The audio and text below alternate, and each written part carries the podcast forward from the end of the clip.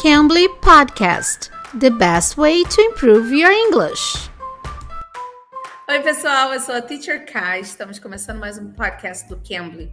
E hoje o Teacher Qual ele vai explicar para vocês como usar o líder e o boss em inglês. Vocês sabem? Então, se você não conhece o Cambly, vai lá no Cambly, tem muitos tutores nativos que podem te ajudar com vários tópicos diferentes. Você só usar o código TEACHERK, TEACHERK, tudo junto, e você tem uma aulinha totalmente grátis. Então vai lá, tá bom? Teacher Qual, hello. Can you help us out with the difference between boss and leader?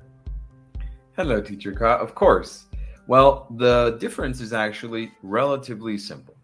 Obviously, we know they are two words that have different meanings, and one is a little bit more general. The word leader has the suffix er, which is person who does something. So, leader is a person who leads or guides. And that's it, basically. Any person that gives you guidance or leads a project or an activity can be called a leader in a specific situation. For example, you can have the leader of a group, right? And it's not a formal position, it's just a person who is guiding the group or leading the group, who is more in charge or giving suggestions or instructions. Again, not necessarily in a formal manner. It can be in a formal manner, and maybe at work you have a team leader, for example, or the leader of marketing.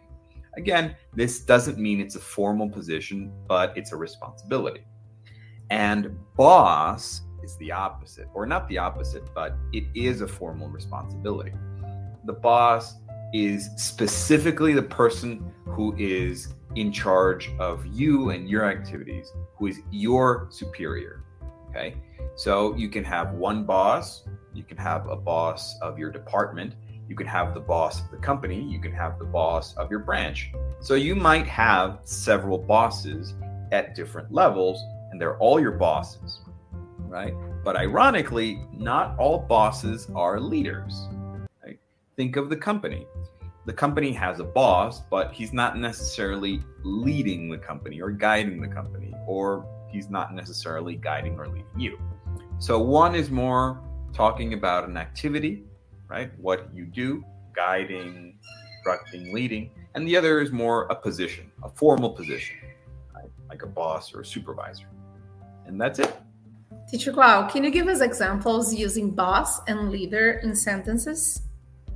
Of course. For example, we can say that there is a leader in our friend group, right?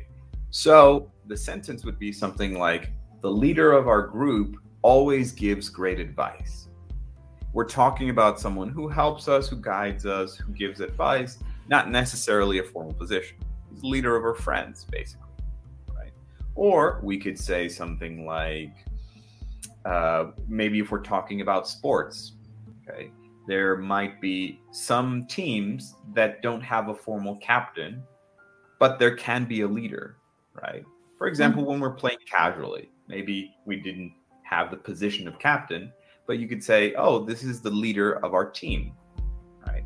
And the leader of our team always scores, for example.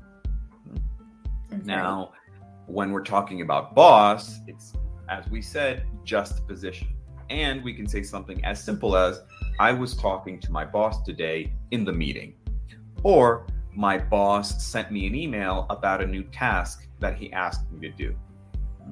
And this is just referring to the person who has the position in the company or in work that is in charge. Então, pessoal, se vocês quiserem ter aula com tutores nativos igual o Teacher Qual, vai lá no Cambly e use o código TEACHERK. Você vai ter uma aulinha totalmente grátis, tá bom? Eu sou a Teacher K, espero vocês no próximo episódio. Bye, Teacher Qual. Thank you. Bye bye. bye. bye Take care. You can. You can be.